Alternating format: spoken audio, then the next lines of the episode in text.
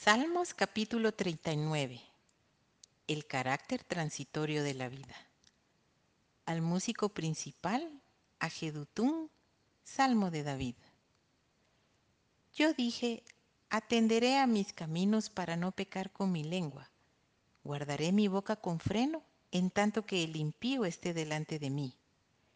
Enmudecí con silencio, me callé aún respecto de lo bueno y se agravó mi dolor se enardeció mi corazón dentro de mí, en mi meditación se encendió fuego, y así proferí con mi lengua.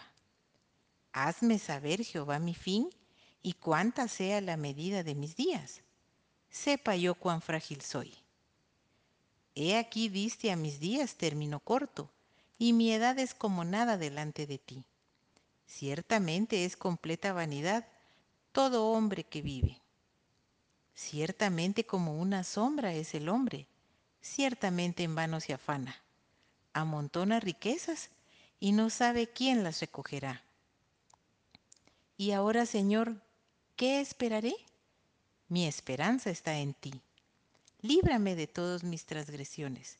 No me pongas por escarnio del insensato. Enmudecí, no abrí mi boca, porque tú lo hiciste. Quita de sobre mí tu plaga. Estoy consumido bajo los golpes de tu mano. Con castigos por el pecado corriges al hombre y deshaces como polilla lo más estimado de él. Ciertamente vanidad es todo hombre. Oye mi oración, oh Jehová, y escucha mi clamor.